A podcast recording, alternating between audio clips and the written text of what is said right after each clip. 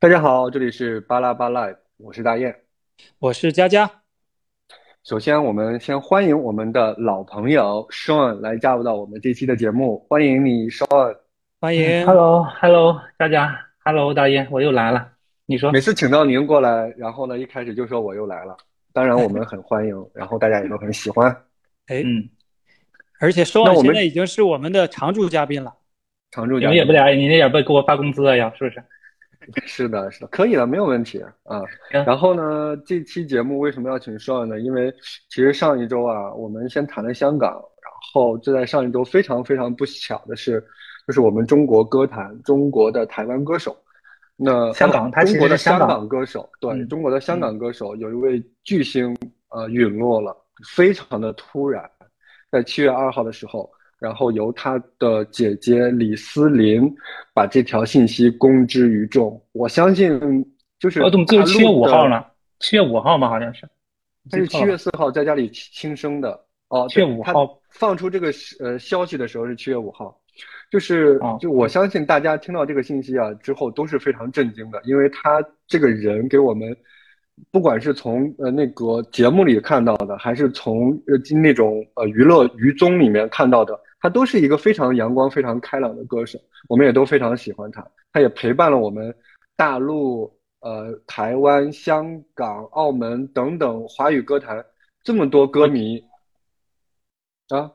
其实他不只是光华人地区吧，其实他可能就是他他已经包括他后面去那个他在奥斯卡那个就是演出，还首次现有后面 N 首次对现唱，还有 NBA 的那个也也去演出，他其实在欧美也是有一定影响力的。嗯，她就是代表我们个很不容易华人的这种女歌手，真的是为我们华人发出了很多声。李玟 Coco 的这次呃，就是轻生，就这个事件的一个爆炸性的出现，我相信每一个呃，就是国人内心都是非常的，就是惋惜、震撼的。嗯，而且就是 Coco 这次事件呢，又把呃抑郁症这个这种病又再次推到了大众面前。呃，其实目前呃，就是无论是港台明星还是我们大陆的明星，因为抑郁症而嗯走掉的还是不在少数。所以是这个这种疾病，这种呃精神心理的疾病，已经成为呃一件公共卫生问题了。是，其实我据我据我了解，我记得就是说，其实可能欧美国家现在已经对于这个心理疾病啊，可能会比较重视。现在可能在我们国家，可能还对于心理疾病这块还是处在一个初级阶段吧，可能还没有呃过多的被关注吧。我印象中这个调查研究是吧？嗯是，但是现在这种心理卫生的问题呢，其实它已经成为一个非常重要的隐形杀手。它不仅是对于那种压力特别大的，像这种明星啊，对吧？像这种企业家等等，那除了他们，就是在我身边，我身边竟然有同学，我身边的朋友竟然也有，就是被这种疾病伸出了魔爪，然后拖入了深渊。真的，我看到他也是非常的痛苦。那就是你知道你知道那个事情发生在自己身边，嗯，你知道那天正好在这个 Coco 这个事发生之前，我跟我们单位一个同事爬山，正好嗯他给我讲了他们他他上本科的时候，他们一个同学这个嗯就是也是轻生，他说到晚上我们是还没到家，真正的轻生了吗？对真正的轻生为谁？呃，天呐，然后他到晚上给我发这个信息过来，然后说嗯他说不跟我讨论这个话题，为什么？就是太难受了。不是不是不是，他说一讨论这个话题，结果又有又又有一起发生了嘛，就这个意思，嗯，就是一个玩笑话嘛。哎，其实你刚才我注意到大雁说，呃，身边竟然有人是抑郁症患者。其实我特别想问你们，你们有没有做过，就是知不知道自己有没有这类似的症状呢？就有没有哎做过类似的诊断或者筛哎，查？你说的特别好哎，就是是这样，就是我，因为我真的就是我，我是首先啊，呃，没有过，首先咱们咱们也没有确诊过抑郁症，嗯这对就是这这就是没没有被真正的临床诊断过，但是呢，就是呃，我就是我先分享一下我的这个这个这个人生至暗时刻啊，因为那个时候确确实实就是是我人生的就是最艰难的时候，然后也明显的感觉到在那个时刻自己非常爱钻牛角尖，而且从中就是无法自拔，就是那个时刻很痛苦。那就是我就在就是在读博的时候，然后个人的这个这个这个这个这个这个情感问题，然后再加上这个毕业问题，真的是两两件事情全部交叠在一起了啊！统计上有那种交互作用，它就是相乘交互了，你知道吗？就是真的就是因为那个时候，首先毕业上我清就是被。就是呃，课题组换了科研方向，呃，我马上半年之后我就想毕业，那如果一换方向，等于说我之前的所有的这个做的呃干实验全部通通浪费掉，啊，我分析的数据啊，然后就 Linux 那些程序通通全部都白费，那那个时候我就就是非常的难受啊，就是自己经历过一个月，从那个改自己的课题，因为那个时候我自己埋下一个种子，就是说我。大概率是毕不了业了，就是这个种子在我心里了之后，其实每天都没有办法睡觉。我记得我吃了两瓶那个褪黑素，呃，就是每天睡觉肯定是得需要它来那个什么的，来辅助的。然后每天睡觉的时候都会想第二天干什么，这这这周想下一周干什么，这个星期呃就是这个月想下个月干什么。上半月想下半月，这个月想上，好像就是非常压力非常紧绷的状态。那个时候很很痛苦，这个是振作起来之后才会做规划，没有振作的时候就是人生至暗。然后再加上就是个人的问题，哇塞，那个时候就是，我记得就是自己就听着音乐，就不想跟任何人讲话，呃呃，就是吃饭的时候也是只想自己吃，然后坐。呃，坐车的时候也想，就是就是不要有任何交流，嗯，不要有人来跟我交流，我也不想跟任何人交流。就那种时刻，我感受到是不是抑郁症就会有这种这种现象的一个存在，你知道吗？就是，嗯，就是，但是我因为因为咱还是没有被诊断过，所以说，因为我那个时候，呃，应该是前一段，就是我那个人生低谷之前两三年的时候，我有一个特别好的朋友，他竟然也。就是因为各种原因吧，种种原因吧，就我我我就不便说了。但是呢，他就是确确实实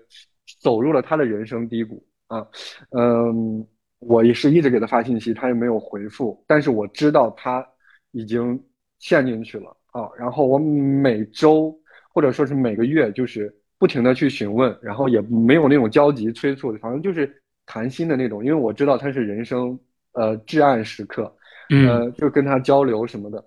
呃，对比一下我的至暗时刻跟真正的得这种病的人来说，我可能就是九牛九牛一毛，或者说是我们真正没有办法真正感受到这种抑郁症是什么，我们真的没有办法感受到，因为因为我看有很多人去安慰那些因为抑郁症的患者，上来第一句话就是说啊，我能理解怎么怎么样，其实你不能理解，你根本就没有办法感同身受他的那种压力，他的那种痛，所以，我。我我不清楚我的当时的那个那个相乘交互的那个时刻是不是抑郁症的前兆，但至少，呃，我在那个时刻真正感受到的就是就是很灰昏暗，就是随时都能哭出来，你知道吗？就当时我 我的那个老板的小秘书，那个呃也也是我的知遇之恩的老师晶姐，就是她也也在安慰我，她哎呀，反正就是她说的每一句话，我记得我就是。反正就在那个小黑屋里面，我相信我们课题组很多人在里面哭过，包括我，失声痛哭过好好好多次。对，然后就是就是，但是自己要克制自己的情绪。我记得我那天痛哭过一个小时，哭完之后就是眼泪还没擦干，慢慢的去实验室，坐在旁，然后坐在生物安全柜旁边。我师师妹我记得很清楚，师妹就在我旁边，她说：“哎，师兄你去干嘛了？”我说：“我说我没事，我打了个电话。”就是。就是又又克制自己的那种情绪，又正正常常的做实验。哇塞，那真的是，现在想都不敢想。就有有一种咬碎牙往肚子里咽的感觉。对，就是你你不想跟别人交流，你也不想听别人安慰，你知道吗？因为你知道，就是他无非说出来那些话，说哎呀没关系啊，什么我我将来会好的，就全都是废话，没有用，无关痛痒。对。那些话谁都能说出来，然后其实他也不会任何的治愈到你，他也不会，就是有可能说那句话的人觉得我在安慰你，其实百分之百压根儿不会被治愈，你也不想听那些话，因为你都知道他要说什么话。嗯，哦，我觉得这个是我的一些经历。哎，就是刚才你说到你有这种呃情绪，或者说有这种症状的时候，你不知道自己是不是呃抑郁的群体。其实我之前呢，呃，应该也在节目里说过，我之前在博士的时候有一个课题的分支，就是做了这个抑郁的筛查，就是那个北京朝阳地区的小红门社区的一个抑郁症的筛查，然后有有一个量表叫做 PHQ 九。它是快速筛查的一个量表，其中有两个非常关键的问题，就是一个是近两周内你是不是每天都感到沮丧，就是心情低落。嗯，是。另外另另外一个最关键的问题就是近两周内你是不是呃做什么事都提不起兴趣。每天啊，如它一共有九个问题，如果前就刚才我说的这两个问题你勾选了其中一个，然后其他的。剩下的七个问题里，好像是勾选了超过三个还是四个，呃，就就是有个分值，超过了九分还是十分呀？就是就是轻度抑郁。你别说了，你你两个问题我都你都我我我绝对会勾，然后就是在那个时刻绝对会勾，嗯。啊绝对会勾，而且你知道在那个时刻就是我为什么勾？因为我我心里可能咱们大家还是学医的，有这种意识在，就是为什么会勾？勾的。最底层的原因，在当时啊，最底层的原因就是没有希望，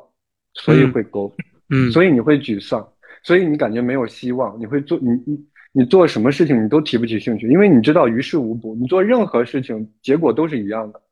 嗯，毕不了业。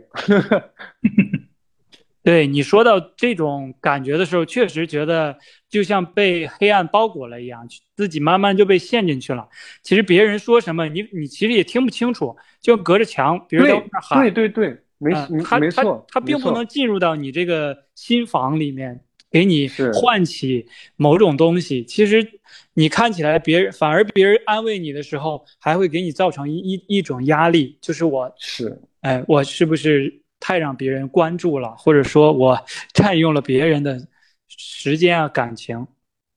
是你你你也会觉得，就是说，呃，如果是你稍微有点那个，就是所谓的情商的哈，打引号的所谓的情商的话，是不是你就会你会为别人着想的考虑的？别人说了这句话，你你下意识的反应是啊，我好了，就是不是你真的好了，而是说。他说了那些安慰的话，你要表现出来被安慰的状态，其实你压根儿没有被安慰，这样反倒让你会更加的疲惫。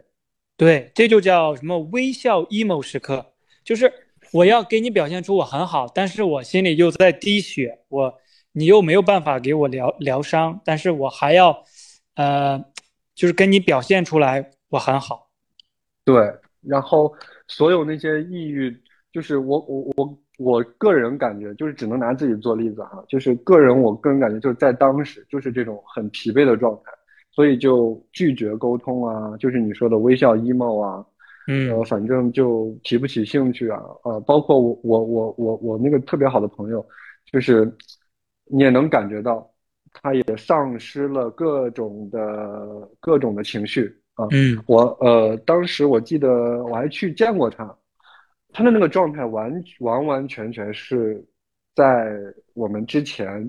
我见到他的那个样子完全不一样啊，头发也长长了，胡子也不剪，然后手指甲各个方面就是非常的邋遢。嗯，当然他不觉得这个是，就是或他他不 care 这件事儿了，就是我我我感觉跟我当时的感觉是一样，就是没有希望。我把自己整理的干干净净的，干嘛呢？有什么用呢？这个生活还是还还还是这样糟。嗯，没有用的，嗯嗯，就是这么个这么这么个状态跟心情。我也相信那些呃有这种抑郁倾向的人，或者是正在被这种呃恶魔所掌控的这些人，肯定就是有有这种状态在里头，啊，就是嗯是没有希望的这种状态，这种状态。还还真的是挺恐怖的，因为它是发自你内心生根发芽的，不是说是外部的给你的施加的压力。对，就现在我听起来都觉得好揪心啊，就是这种无助的那种感觉，就一直让你这个人一直往下陷。对，而且你就像在，我不知道你们有没有看到那个，呃，电影叫《消失的她》，里面那个女主最不是女主，就那个白富美，最后被这个渣男杀死的时候，是把她是说带着她去潜水，去海底看海底星空，然后把她关在海底的一个笼子里让她看，然后那个女主呢，其实她同时怀孕了，怀了这个渣男的孩子。当那个渣男把那个海底的那个牢笼的门关上的那一刹那，他还想用这个孩子来挽回，呃，两个人的感情。情对，但是最后他看着那个渣男毅然决然的扭头游走了，他就就绝望了，然后把自己的面罩啊什么都摘掉，就任由自己往下沉，就看着哇，就好揪心呀，就就好像是这种我们抑郁症的这些同胞们。被这种巨大的无望和痛苦所包裹着，就一直在往下沉。是因为就像女主，她肯定就是她的全身心是投入到了这份感情里的，她是被爱包裹，她的所有的逻辑基点是基于爱情，是基于这种爱。那如果这个爱它变质了，她的这个爱情这个情感动摇了，他发现这个爱都是谎言和被欺骗的这种状态的话。他绝对会产生自我怀疑，他的人生观、价值观会要重塑，他就不会相信这个世界，他什么都不相信，因为他的逻辑基点就是基于爱，就是被爱包裹的，所以那个时候他绝对会深深的陷入到自我谴责当中、自我否定当中，然后没有办法从里面出来。呃，一直如果说是呃，如果说是自己能够调理好。那就调理好，如果调理不好，很有可能就会就很多人就是为爱什么自杀啊什么的轻生啊，我我我我我感觉是能理解的，就是因为在我因为我当时的那个状态，我现在都还比较记忆犹新，就是 感觉那种那种那种痛是自己给自己的。啊，别人别人说什么。尤尤其是听那些情歌，你会发现所有的情歌都是唱给你听的，你知道吗？你就尤其是梁静茹的歌啊，我的天呐，这个人真的是哇，好好听，他声音很好听。还有一个男的叫虎二，他唱的歌哇，什么你一定很快乐呀，什么 啊？你怎么开始透露当时的心境，又有一部分感情上的挫折呢？是啊，所以说是，所以说我一开始说嘛，是相乘交互嘛，那，就是就是就是就是就就是很很就是真的挺痛苦的，对，包括包括现在你还是能就是想到那当时的那种折痕，心里被被被被揉成一团的那种折痕，那种痕迹是一直存在的，嗯，不是说是，呃，他他他他他不见踪影了啊，他一直留在那里。但是后来呢，就是我们我分享这个不是说 为了让让大家就是呃真正的去理理就是感同身受去理解这种抑郁，我们理解不了的。这个这个我的这个过程我说出来，那也只是我当时的心境。真正的抑郁，真的我们没有办法去理解。为什么？因为每个人的耐受程度不一样，每个人对爱的理解不一样，对。对信任理解的不一样，当你的那个信念坍坍塌，有可能跟一个巨人对于那种信念的坍塌，那种程度是不一样的。所以说，每个人抑郁就是就是你没有办法真正感同身受别人的那种那种痛苦。我想跟大家说的是什么呢？就是如何走从里面走出来，就是就是把自己给打开。就是走出来，怎么走出来呢？所以说，就比如说，有些人说什么分手最好的解药就是你重新再找一个。嗯，我我觉得这个挺对的，因为你重新再找个，其实你就相当于在重新塑造、塑造爱情，重新塑造爱嘛，重新塑造你的这种内心的逻辑基点。然后或者说是，但是像那种就是真正的抑郁，就是如果你不是为情所困，就比如说我是毕不了业，内心难受，那。你要么就是真就是就是就是就是把牙打碎了往肚里肚子里咽咽的同时呢，要使劲往下咽，然后自己马上重振旗鼓来做这件事儿，就是人定胜天的感觉，要信念要在，就是那种那种置于死地而后生的那种那种那种信念感，这个这个得有，这个得有，啊，包括做任何事情，如果说你把这种事情就是相信你自己可以做到，或者说是即便做不到，你也要奋力一搏，就是你有这种信念感在的时候，其实这种呃病魔它根本就没有办法去掌控你。嗯，哎，就是你说到这这种自我内部的，就是离就是就是从你的这种呃描述上，我感觉你其实当时心里还是有一道光。呃，给自己留着，就说你心里面还没有完完全全被抑郁的这种黑暗所侵蚀。对，所以我觉得你可以自我疗伤，甚至有呃外面的朋友、家人拽你一把的时候，你就能很快的从这种情绪里跳脱出来。不，我我我我我想说的是什么？我想说的是，外部对你的帮助真的是微小甚微，就是它占的比例非常小。他可以拉你一把，他也可以推你一把，他也可以拽你一把。反正不管怎么样，其实他们的力量是微小、轻微的。就是我我我想表达，就是一定要就是自己要要有一个这个信念，要从里面出来。外部只能是做辅助，外部就算所有人就一千万个就全世界的人都相信你，但你不相信你自己，那也不行，你还是你还是出不来。但是如果是一千万个人都不相信你，但你自己相信你自己，你依然能出得来。嗯，明白。哎，其实我跟你有一点像，其实也是，呃，就因为我之前做过这个抑郁的相关研究嘛，呃，我我们很很多人在自我有这种低谷情绪或低落情绪的时候，不会主动去做测评。嗯，那我那时候比较黑暗的，就黑暗时刻的时候，就是在，其实是来到深圳之后，然后我们去年不是，呃，还有前年，基本上全部都在在抗议嘛，然后被关在酒店里，对，也回不去家，对，然后当时呢，呃，家人就是我我的姥姥，她那时候一直是重病啊，就一直在处于弥留之际的那种状态。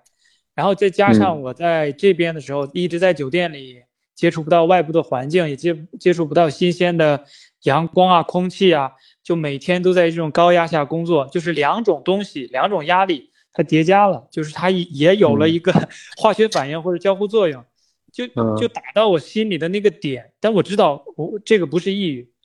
呃，就至少我还能够，我觉得我这个症状没有你那么。明显就是我至少我还能够提起兴趣，比如说他立马告诉我还有一放假让我一天出去让我去踢球，我就还还愿意去踢，或者有一点啊有欧冠比赛我还愿意哎看一看啊，嗯，就是但是那个时候对我的感觉就就心里觉得真的很确实是很很失望吧，一个是觉得目前的现状无能为力，再一个就觉得呃对于选择也好，还是说对于。呃，未来的发展也好，觉得有一点点失望的感觉，因为那时候，呃，其实家人是比较需要我的，因为我们家，呃，尤其是对于呃老人来说，我我我是最大的，就底下的这个孩子啊，这种孙孙子辈儿算是我是最大的，然后每天我们都视频，这但其实每天视频完，还要表现出很，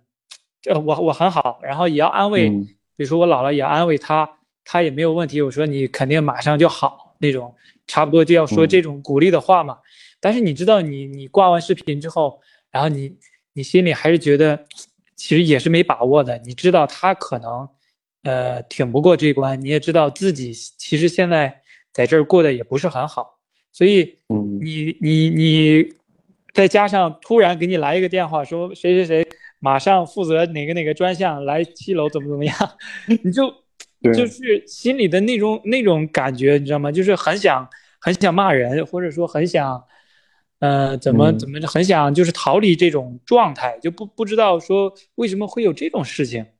呃，就对这个当时确实对这个职业也好，对这个世界，我觉得或者对于甚至是对于我们当时的嗯某种决策，我我都是挺挺悲观的。当时，呃，是。嗯，但但但后来也不能跟其他人说呀，这种事儿，你你跟家人说吧，那家人其实现在也在面临着，对，家人也面临着，一个是，老人的身体健康问题，还一个就是也会担心你，嗯，但是你跟同事们呃或者跟领导说这种事情，毕竟是家事或者是私事，也不太好。嗯，哎，你看，所以说咱们就是那种就是这种呃，虽然说不是抑郁啊，但是至少它是一个就是呃低谷吧，对吧？这种情绪低谷，它都有一个共性，就是第一，它是个死循环，就是就是很难，就各种各样的死循环导致了这个事情没有办法解决，对吧？对，呃，然后第二呢，就是没有希望，就是哎，这这也是死循环所导致的，就是没有希望，看不到光。你像你刚才说的，如果说是有一天假期可以去踢球，这对你你来说，这就是一道光。那那这个这道光对你，其实对于你能从那种呃低谷的这种情绪走出来是非常非常有用的。没错，而且至少当时我们身处在这种状态里，自我认为是没有希望的。对，没有希望。然后呢，你又要把。就是给家人表现出来一切都很好，你还得安慰家人的这种情绪，抚恤他们的情绪，同时你也知道自己这摊烂摊子也没有办法收拾。对呀，确实你，哎呀，也是那种微笑 emo 时刻吧。其实这种，我我觉得比你直接表现出来痛苦更难受，更难受。对你还要表现出来。所以其实呃还还还是有一点共性的哈，还是有一点共性的。对，我觉得可能我们目前的这些年轻人所面面对到的这种黑暗时刻，大部分是来自外部的这种不得不得不得不得志，或者说是巨大的呃挑战或者压力。是，嗯是。那 Sean 呢？有没有就是听听我们在这里瞎啵啵半天了？有没有一些就是想，或者说是觉得我们说的很很很很可笑，或者说是有没有你自己的一些分享呢？嗯，其实你们俩分享这个，我觉得挺好的。其实我觉得每个人其实都有一个，嗯，不一定是至暗时刻吧，或多或少都会有失落或者说呃伤心的时候，甭管这个程度是多少吧。其实我个人觉得，就是说，如果说这个人是完全健康到人是完全抑郁有自杀倾向的话，他这是两个极端，每个人都会在这两个极端之间来回的飘动。我我不知道你们认同不认同我这个观点？嗯，我觉得就很好，就是它有它中间有很长的过渡都过渡阶段。对对对，你可能今天可能今天可能比如说我考试得了一个很高的分数，可能我就是非常非常的开心。极无限接近于这个，就是没有完全完全没有抑郁的状态。然后明天的话，可能就是呃，由于可能又嗯，就比如说呃，可能就是起就是开车或者说被罚单了，可能就会一点点往那边过渡。然后可能在工作上面啦，或者别的上面呢，都会不断的累加，不断累加，可能都会到某一瞬间到达那个值。可能哎，我觉得上面说的这个很好啊，就是他提醒我们，就是说这种事情。包括抑郁，包括那种病态，我们是不可避免的。就是有喜也有悲，我们要把握的其实应该是如何调节好自己的状态，这才是最关键的。不是说我们如何避免它，我们避免不了它。嗯，就是他刚才说的也好，就是没有百分之百健康的人，就你不可能每天都开心。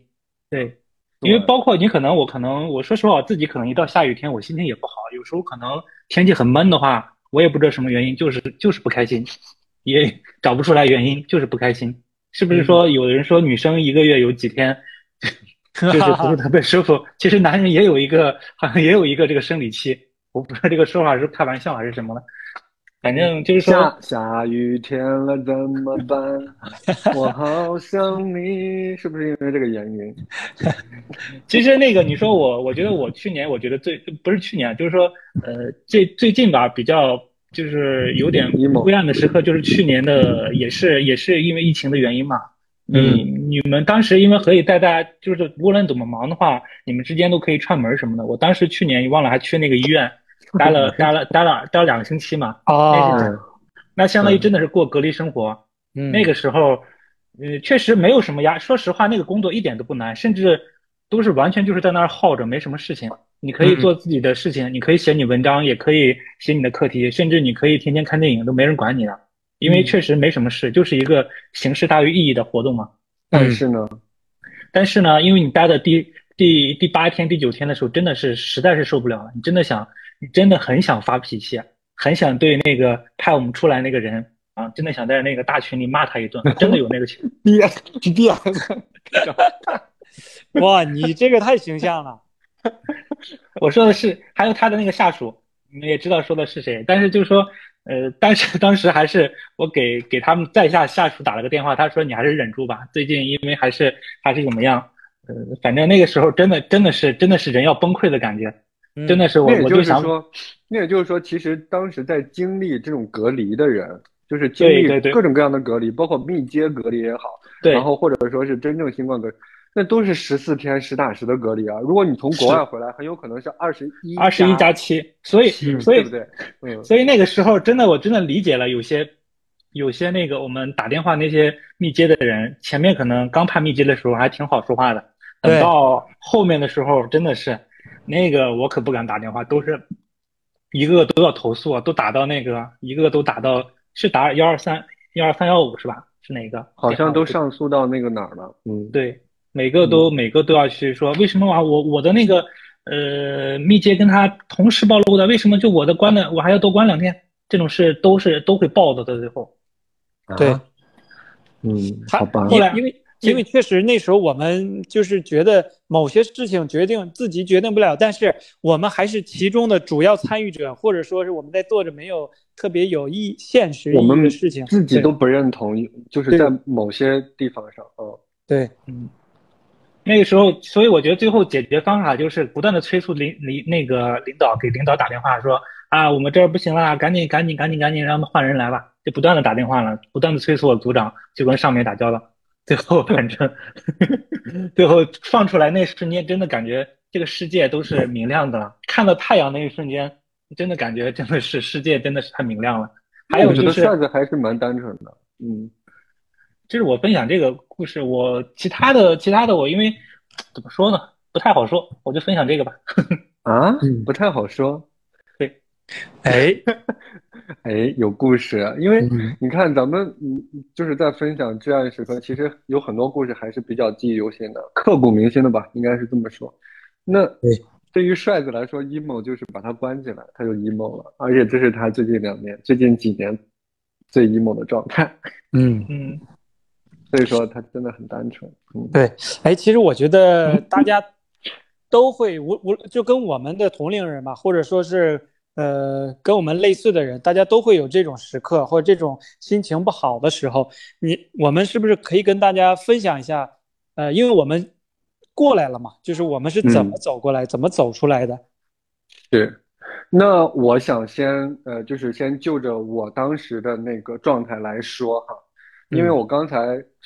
就是这个话题的 ending 是放在了说自己内心一定要有一个信念，就是要有人定胜天的信念。那但是这个人定胜天呢，就是你光有这个信念也不行，或者说是你没有这个信念也行。就是如何从那个低谷里走出来？从低谷里走出来，永远是自己走出来，而不是别人帮你走出来。这这个是没有错的，因为我记得我当时。心情非常难受的时候，我的三个特别好的朋友，他们虽然没有在北京，但是打电话，呃，然后我们还有其中两个，我们还一块儿去约了去上海，然后去不管是蹦迪也好，去酒吧也好，但是就是就就是刚才那种微笑 emo，就是你给他们表现出来，嗯，谢谢你们，然后跟我一起来疏散我的心情，我心情好了，好了很多。其实你心情状态还是。就是很很很很很 emo 的一个状态，那最后真正让我走出来的方式呢，就是就是去做事情，就是去做相关的事情，就是去做你觉得，即便是就是你你不要去思考说这个事儿没有意义没有价值，不要思考这个事儿你就去做就行，你从里面走出来你就先做事情，你就先不要思考。就是他以后会给你带来什么，或者是他有没有价值，能不能帮助你，最后的那个目的是什么？先不要思考，就就去做，就做事情，做事情，做事情，把自己的时间填填满。嗯，然后你做着做着做着，你就会从里面走出来，因为你边做的时候，第一你会放下那种那种那种深渊向你 疯狂试探的那种吸入的那种状态，你从那种状态里会走出来。这是第一。第二呢，就是你边做事情，你其实你是一个就是呃就是冷静的一个状态，你就会慢慢的让自己思绪慢慢沉淀、冷静的一个状态。然后你在边做的时候，你可以从你现在做的这个事儿当中，慢慢的、慢慢的就是向你想要的那个结局去靠拢。但是它怎么靠拢的？它什么时候靠拢？其实你都不知道。我我建议是你先不要做任何的思考，你就先做上那么一两个月，做上那么几个星期，你肯定很有可能你自己就会慢慢的就是从里面会走出来。但是千万不要就是天天去想这件事儿，就是去就是被这个漩涡给旋进去，然后天天什么也不做，然后就是光想这件事，那这个是不行的。嗯，所以我给大家的建议就是不要停止思考，去做事情。好，其实我特别能理解导演说的这个方法，就是我们用其他的事情来填满自己的这个脑袋，来阻止继续思考那些让我们觉得痛苦、觉得黑暗的、觉得绝望的那些事情。那么我跟你有点像，是我当时。就特别难受，就心情特别低落的时候，虽然我我们出不去，但是我们可以去三楼的那个健身房。体育健身房，嗯，对我我我如果觉得心情特别不好，我就不想，我就想，我就得立马逃离这个环境，我就得出去，然后去出出汗，去听听歌，就边跑步边听歌或者边听相声，慢慢的你的就就跟你的有点类似吧，就是从这个情绪里要跳脱出来，使自己。呃，充实在另外的一种情绪里，就是等你，哎，等你在这个情绪、这个悲伤的情绪里待的时间越短，你自我调节的能力就越强，慢慢的你就能很很快调整好自己的情绪，成为积极向上的那种状态。对，因为你在那个死循环，你那个神经已经绷紧了，它就像一个弹簧一样，就是它就一点张力都没有了。当你如果去停止思考去做其他事情，跳脱出来的时候，你那个弹簧其实是它会慢慢的回收的，它的弹力会慢慢的有有就是有富有弹性。那你那你做完这件事，你回你再回过头来去想那件事的时候，很有可能那个弹簧它它就它就有弹性了，它就可以去像正常弹簧去伸缩伸缩自如了。所以那其实咱们的这个思路是一样的，就是从原来的那种漩涡当中跳脱出来。就这件事情让你多难受多怎么样没有关系，你就回家去做个菜，出去跑个步，爬个山，划个水，对吧？然后去外面的世界看一看，从这个环境当中跳脱出来。这个城市给你带来了很多悲伤，那就走就行了，对吧？这个城市不仅有你的敌人，还有你的就是呃呃打引号的敌人啊，还当然还有你的 朋友啊，有你的家人啊，这才是你的生活本身。不要把那件事情想得太重。它就是一个一一粒沙啊，吹过也就吹过去了。嗯嗯，那说呢？说你你是怎么走出来？呃，其实我觉得怎么说呢？就是有时候我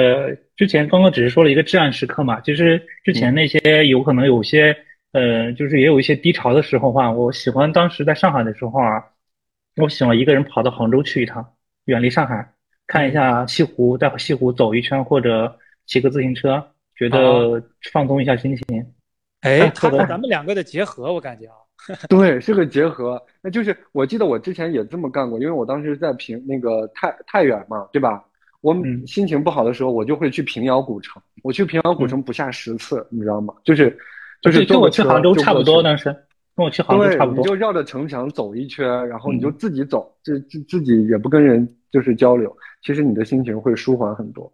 嗯嗯，因为那里你也谁也不认识谁，你也不需要给谁，你也不需要去就是，就现在叫什么叫社恐还是什么，也不叫社恐吧，就是我不想去跟人讲讲话的话，我就默默的在西湖边上走，就看看这个西湖，看一下古人，呃，包括什么白居易那些留下那些诗嘛，或者说有它的意义，去去干干脆就是去感受一下大自然就完了，嗯。嗯，看来你在复旦留下了好多故事。其实，其实我们呃每个人都会有经历这样这样或那样的故事。嗯，像这种事情呢，如果是积累的越多，开心的、不开心的，就像刚才少爷说的一样，就是很开有有有好事儿，那我们就开心；有不好的事儿，那我就悲伤就好了。作为一个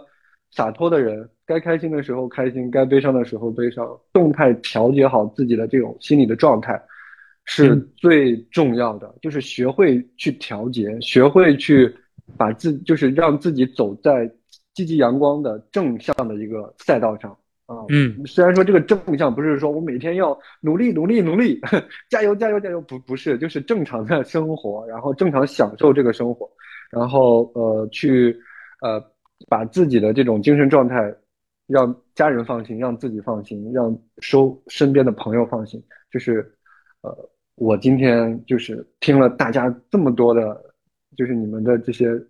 呃好的建议，好的锦囊，我听下来的感受。嗯嗯嗯，对，我觉得导演说的也很全面了。就是我呃，另外提醒大家的，就是我们对自己的情绪要有一个敏感性。当你觉得自己不开心，或者是呃要陷入巨大悲伤的时候，我们要尽快的想办法让自己走出来，调整调整好情绪，至少在心里给自己留住一道光。因为呃，痛苦只是。悲伤只是暂时的，未来的路还有很长，还有很多值得我们去期待、去追求的事情。呃，就是提高敏感性，要呃找到自己喜欢做或者是可以调整情绪的事情就好了。嗯，好的，那我们这期节目就聊到这里吧。如果大家有更好的对于这解决这种心理状态的方式呢，可以跟我们交流。当然，如果有什么不开心的，有什么感觉自己烦闷的，也可以随时跟我们交流，我们都非常愿意聆听你们的各种各样的心情和状态。那我们今天就这样，拜拜，拜拜，拜拜。哎